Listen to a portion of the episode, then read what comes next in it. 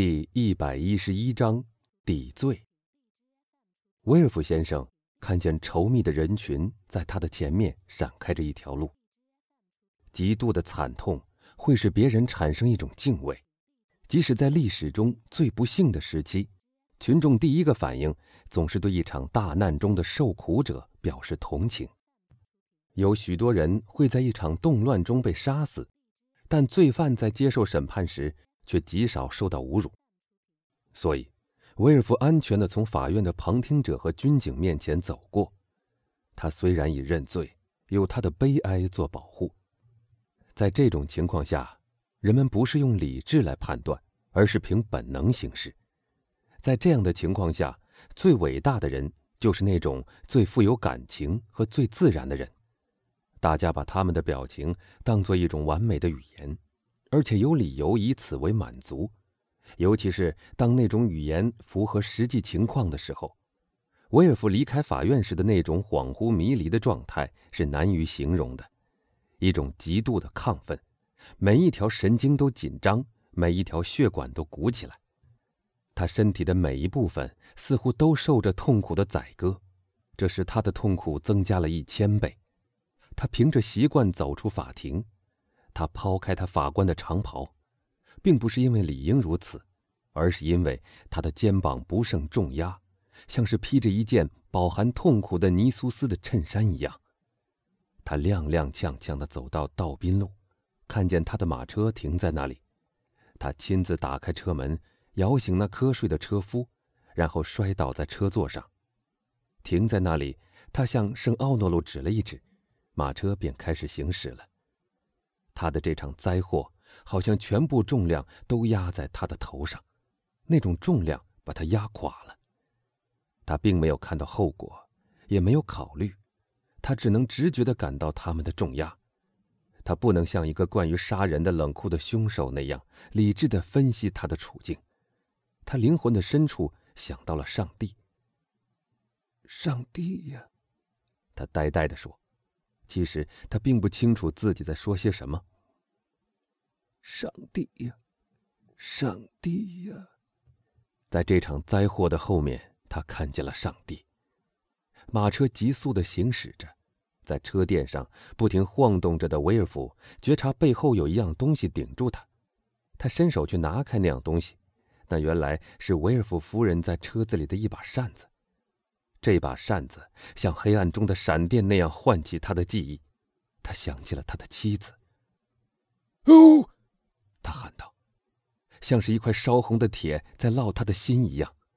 在过去的这一小时内，他只想到他自己的罪恶。现在，另一个可怕的东西突然呈现在头脑里：他的妻子。他曾以一个铁面无私的法官的身份对待他，他曾宣判他死刑，而他。受着悔恨、恐怖的煎熬，受着他义正言辞的雄辩所激起的羞耻心的煎熬。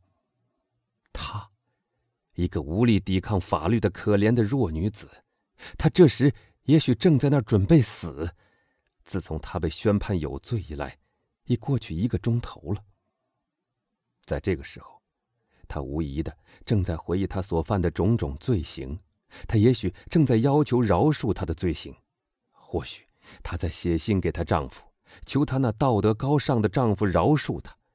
威尔夫又惨痛和绝望的呻吟了一声。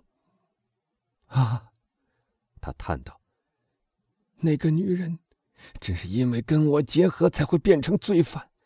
我身上带着犯罪的细菌，她只是受了传染，像传染到伤寒、霍乱和瘟疫一样。可是我却惩罚她，我竟敢对她说。”忏悔吧，死吧！哦，不不，她可以活下去，她可以跟我，我们可以逃走，离开法国，逃到世界尽头。我对他提到了断头台，万能的上帝，我怎么竟敢对他说那句话？哦，断头台也在等着我呢。是的，我们将远走高飞，我将向他承认一切，我将天天告诉他，我也犯罪。哦。真是老虎和赤练蛇的结合，哦，真配做我的妻子。她一定不能死，我的耻辱也许会减轻他的内疚。于是，威尔夫猛力打开车厢前面的窗口。“快点儿，快点儿！”他喊道。他喊叫时的口吻使那车夫感到像触了电一样，马被赶得惊恐万分，飞一般的跑回家去。是的，是的，在途中，威尔夫反复念叨：“是的，那个女人不能死，应该让她忏悔，抚养我的儿子，我那可怜的孩子。在我不幸的家里，除了那生命力特别顽强的老人以外，就只剩下他一个人了。他爱着孩子。”他是为他才变成一个罪人的。一个母亲只要还爱他的孩子，他的心就不会坏到无可挽回的地步。他会忏悔的，谁都不会知道他犯过罪。那些罪恶是在我的家里发生的，虽然现在大家已经怀疑，但过些时候就会忘记。如果还有仇人记得，哎，上帝来惩罚我吧！我再多加两三重罪也没什么关系。我的妻子可以带着孩子和珠宝逃走，她可以活下去，也许还可以活得很幸福，因为她把爱都倾注在孩子身上，我的心就可以好受一些了。于是，检察官觉得他的呼吸也比较顺畅了。马车在宅邸院子里停住，维尔夫从车子里出来，他看出仆人们都很惊奇他回来的这样早。除此之外。他在他们脸上再看不出别的表情，没有人跟他说话，像往常一样，他们站在一边让他过去。当他经过诺瓦迪埃先生房间时，他从那半开着的门里看见了两个人影，但他不想知道是谁在拜访他的父亲。他匆匆地继续向前走。啊，没事。当他走上通向妻子房间去的楼梯时，他说：“没事，一切都是老样子。”他随手关拢楼梯口的门，不能让人来打扰我们。他想，我必须毫不顾忌的告诉他，在他面前认罪，把一切都告诉他。他走到门口，握住那水晶门柄，门却自行打开了。门没关，他自言自语的说：“很好。”他走进爱德华睡觉的那个小房间。孩子白天到学校去上学，晚上和母亲住在一起。他忙向房间里看了看。不在这儿，他说：“他在自己的房间里。”他冲到门口，门关着。他站在那儿，浑身打哆嗦。“艾洛基斯！”他喊道。他好像听到家具移动的声音。“埃洛基斯！”他再喊。“是谁？”他要找的女人问道。他觉得那个声音比往常微弱的多。“开门！”威尔夫喊道：“开门，是我。”不管他怎样请求，不管他的口气让人听上去多么痛苦，门却依旧关着。威尔夫一脚把门踹开，在门口里面，威尔夫夫人直挺挺的站着，她的脸色苍白，五官收缩，恐怖的望着他。“艾洛基斯，艾洛基斯，你怎么了？说呀！”那年轻女子向他伸出一只僵硬而苍白的手。我按你的要求做了，阁下。他声音嘶哑，喉咙好像随时可能被撕裂。你还要怎样？说着，他摔倒在地板上。威尔夫奔过去抓住他的手，痉挛的那只手里握着一只金盖子的水晶瓶。威尔夫夫人自杀了。威尔夫吓疯了，他退回到门口，两眼盯住那尸体。我的儿子呢？他突然喊道：“我的儿子在哪儿？”爱德华，爱德华！他冲出房间，疯狂的喊着：“爱德华，爱德华！”他的声音不胜悲痛。仆人们听到喊声，都跑了上来。“我的儿子在哪儿？”威尔夫问他。“带他离开这座房子，不要让他看见。”爱德华少爷不在楼下，先生。”仆人答道。那么，他可能在花园里玩，去看看。不，先生，夫人在半小时前派人来找他，他到夫人的房间里去了，以后就没有再下楼来过。威尔夫的额头上直冒冷汗，他的双腿发抖，各种不祥的念头在他的脑子里乱转。在威尔夫夫人的房间里，他喃喃地说：“爱德华。”他口吃地说：“爱德华。”没有回应。如果他到母亲的房间里没有再出来，他又会可能在哪儿呢？他踮着脚走过去，威尔夫夫人的尸体横躺在门口，爱德华一定在房间里面。那个尸体似乎在看守房门，眼睛瞪着，脸上分明带着一种可怕的、神秘的、讥讽的微笑。从那打开着的门向里走去，可以看见一架直立钢琴和一张蓝缎的睡榻。威尔夫向前走了两三步。看见他的孩子躺在沙发上睡着了，他发出一声欢喜的喊叫，好像透入那绝望黑暗的深渊。他只要跨过尸体，走进房间，抱起他的孩子，带他远走高飞就行了。威尔夫已不再是那个精明近于深谋远虑的上层人物了，现在他是一只受伤将死的老虎，他的牙齿已被最后的痛苦磨碎了。他不怕现实，他只怕鬼。他跨过尸体，好像那是能把他吞噬的一只火炉。他把那孩子抱在自己的怀里，搂着他，摇他，喊他，但那孩子并不回答。他用嘴唇去亲那孩子的脸颊，孩子是冰冷惨白的。他感到他的四肢僵硬，他把手放在他的胸膛上，心脏已不再跳动了。孩子死了。一张叠着的纸从爱德华的胸口上落下来，威尔夫如同五雷轰顶，双腿一软跪下来。孩子从他麻木的手上滑下来，滚到他母亲的身边。威尔夫拾起那张纸，那是妻子的笔记，他迫不及待的看了起来。你知道，我是一个好母亲，为了我儿子，不惜让自己变成一个罪人。一个好母亲，是不能和他的儿子分离的。威尔夫无法相信他的眼睛，无法相信他的理智。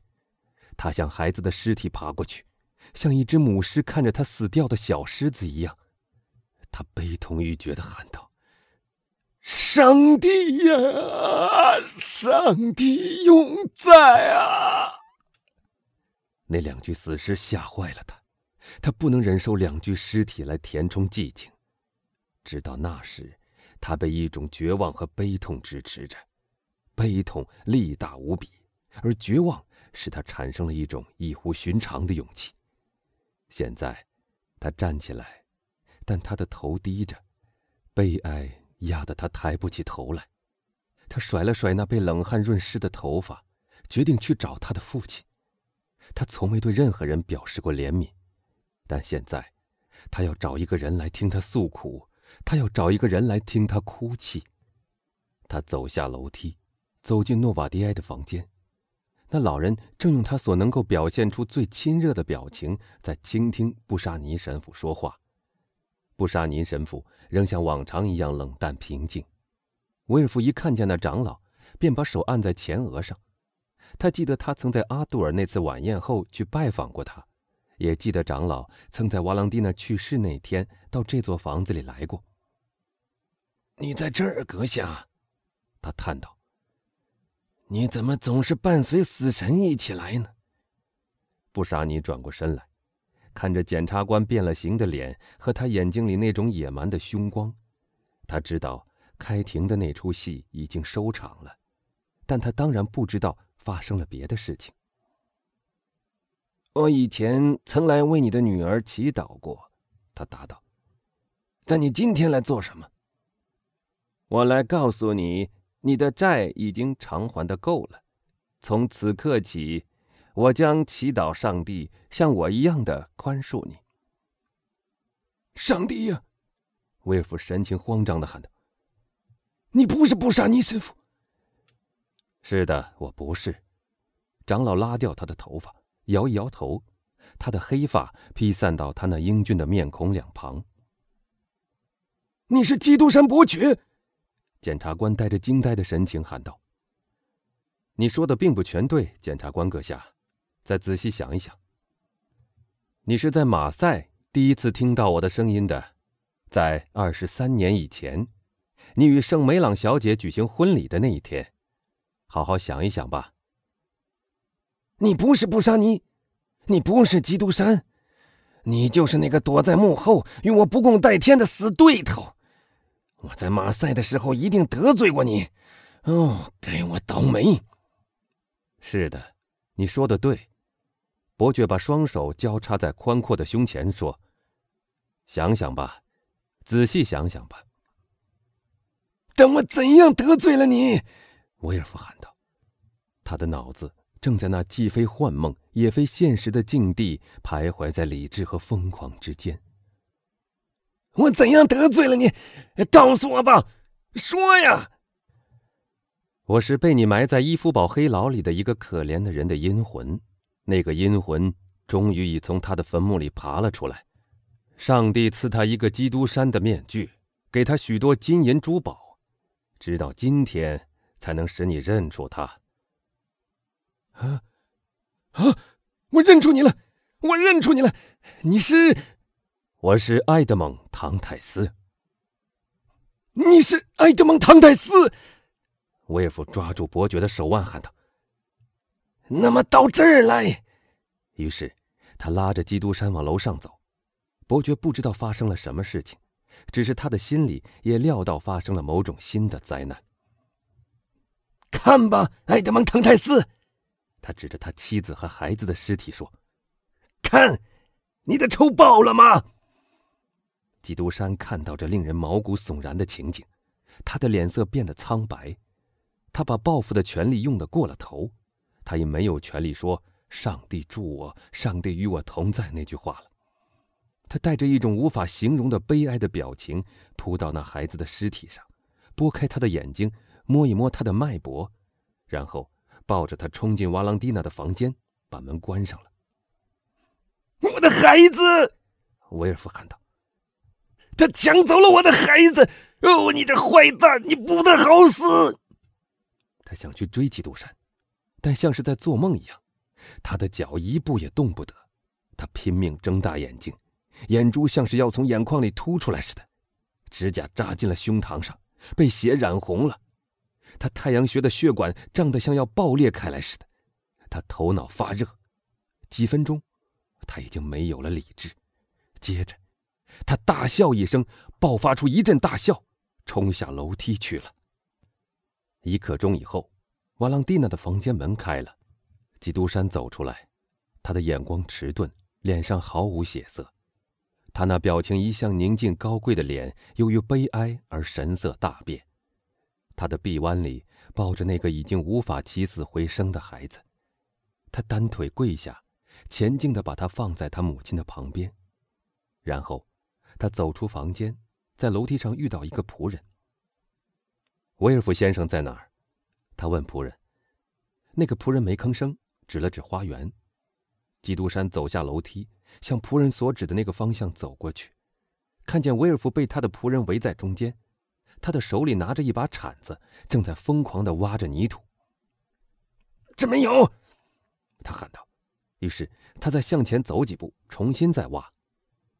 基督山走到他的身边，低声说：“阁下。”你的确失去了一个儿子，但是，威尔夫打断他的话，他听不懂，也根本听不到。哦，我会找到他的！他喊道：“你们都哄我说他不在这儿，我会找到他的，我一定得找下去。”基督山恐慌的向后退去。哦，他疯了，像是怕那座受天诅咒的房子的墙壁会突然倒塌似的。他跑到街上。第一次，他开始怀疑自己究竟有没有权利做他所做的那些事情。哦，够了，够了！他喊道：“快去把最后的一个救出来吧！”一回到家，他就遇到莫雷尔，正像一个幽灵似的在他的客厅里来回徘徊。准备一下吧，马西米兰，伯爵带着微笑说：“我们明天离开巴黎。你在这儿没有别的事要干？”莫里尔问：“没有了。”基督山答道：“上帝宽恕我，也许我已经做的太过分了。”